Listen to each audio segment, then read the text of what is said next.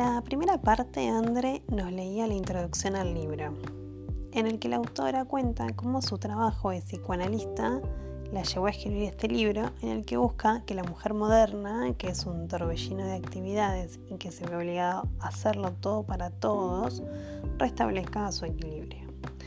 Y nos va a guiar a través de relatos, de cuentos y mitos donde va a personificar la psique femenina a través de arquetipos que se encuentran en el inconsciente colectivo. Continuamos escuchando a Andre en esta segunda parte. Nacimos precisamente de esta fundamental, elemental y esencial relación y de ella derivamos también en esencia. El arquetipo de la mujer salvaje envuelve el ser alfa matrilíneo. Hay veces en que la percibimos, aunque solo de manera fugaz, y entonces experimentamos el ardiente deseo de seguir adelante. Algunas mujeres perciben este vivificante sabor de lo salvaje durante el embarazo, durante la lactancia de los hijos, durante el milagro del cambio que en ellas se opera cuando crían a un hijo o cuando cuidan una relación amorosa con el mismo esmero con que se cuida un amado jardín. La existencia de la mujer salvaje también se percibe a través de la visión, a través de la contemplación de la sublime belleza. Yo la he percibido contemplando lo que en los bosques llamamos una puesta de sol de Jesús Dios. La he sentido en mi interior viendo venir a los pescadores del lago en el crepúsculo con las linternas encendidas y asimismo contemplando los dedos de los pies de mi hijo recién nacido, alineados como una hilera de maíz dulce. La vemos donde la vemos, o sea, en todas partes. Viene también a nosotras a través del sonido, a través de la música que hace vibrar el esternón y emociona el corazón. Viene a través del tambor, del silbido, de la llamada y del grito. Viene a través de la palabra escrita y hablada. A veces una palabra, una frase, un poema o un relato es tan sonoro y tan acertado que nos induce a recordar, por lo menos durante un instante, de qué materia estamos hechas realmente y dónde está nuestro verdadero hogar. Estos transitorios sabores de lo salvaje se perciben durante la mística de la inspiración. Ah, aquí está. Oh, ya se ha ido. El anhelo que sentimos de la mujer salvaje surge cuando nos tropezamos con alguien que ha conseguido establecer esta relación indómita. El anhelo aparece cuando una se da cuenta de que ha dedicado muy poco tiempo a la hoguera mística o a la ensoñación. Ensoñación. y demasiado poco tiempo a la propia vida creativa, a la obra de su vida o a sus verdaderos amores. Y, sin embargo, son estas fugaces experiencias que se producen tanto a través de la belleza como de la pérdida las que nos hacen sentir desnudas, alteradas y ansiosas hasta el extremo de obligarnos a ir en pos de la naturaleza salvaje. Y llegamos al bosque o al desierto o a una extensión nevada y nos ponemos a correr como locas. Nuestros ojos escudriñan el suelo, aguzamos el oído, buscando arriba y abajo, buscando una clave, un vestigio, una señal de que ella sigue viva y de que no hemos perdido nuestra oportunidad. Y cuando descubrimos su huella, lo típico es que las mujeres corramos para darle alcance.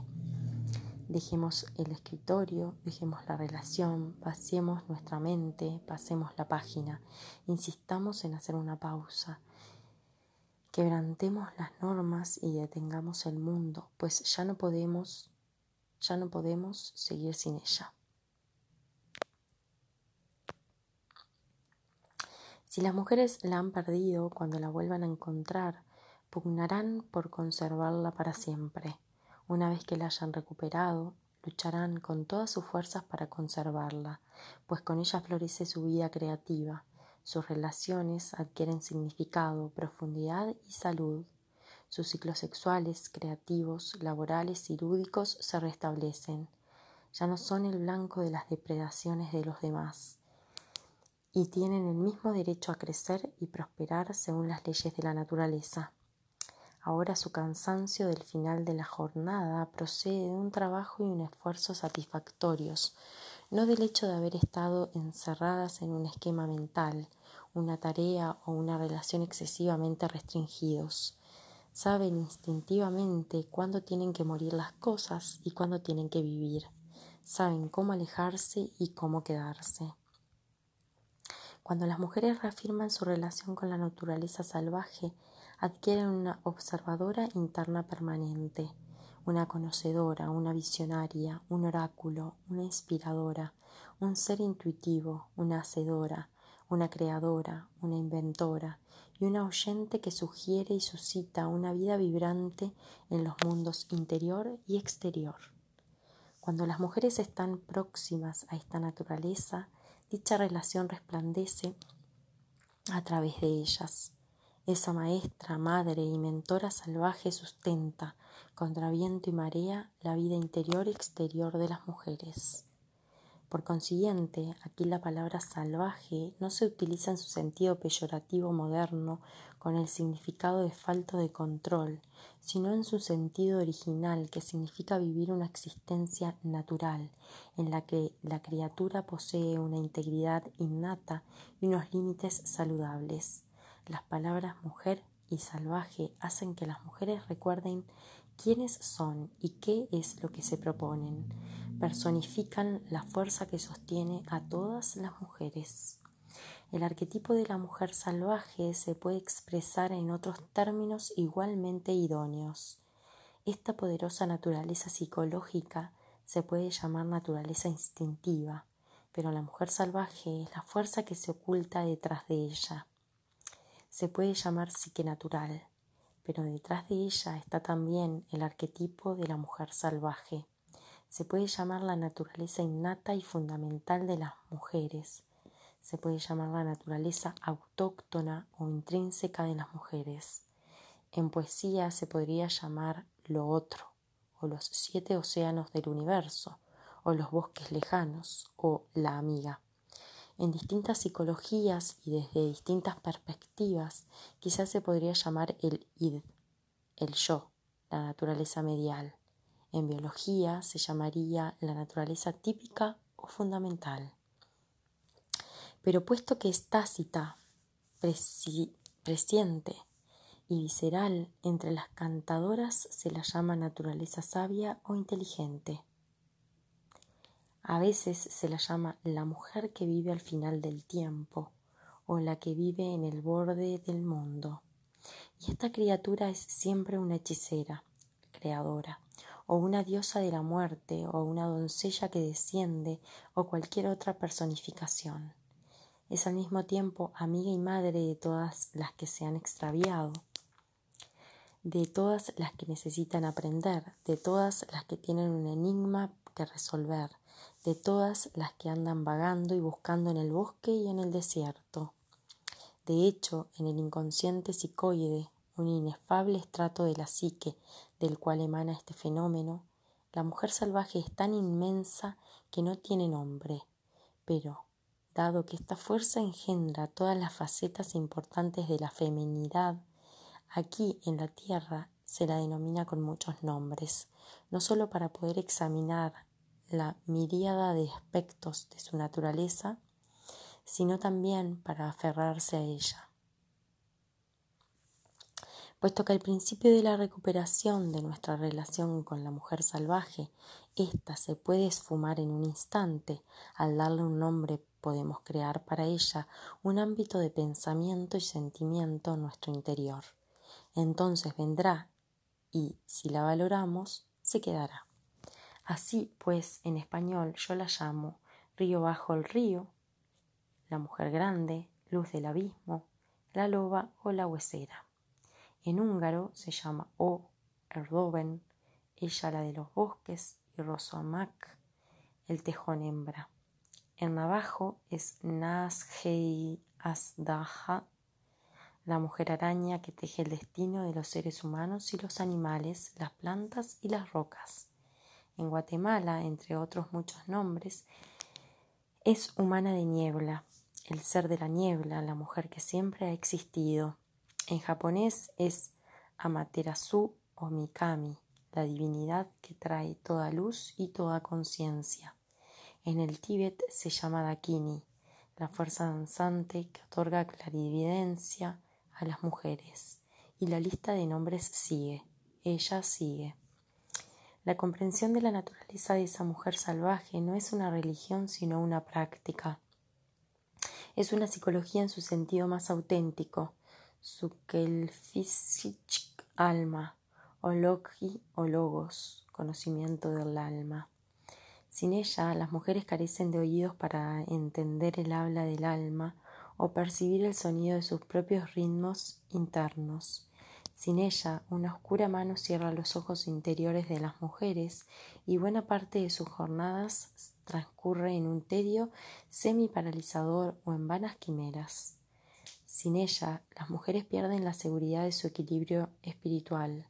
Sin ella, olvidan por qué razón están aquí. Se agarran cuando sería mejor que se soltaran. Sin ella, toman demasiado o demasiado poco o nada en absoluto.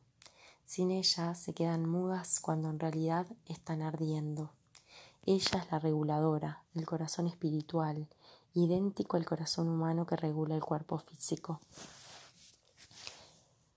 Cuando perdemos el contacto con la psique instintiva, vivimos en un estado próximo a la destrucción y las imágenes y facultades propias de lo femenino no se pueden desarrollar plenamente.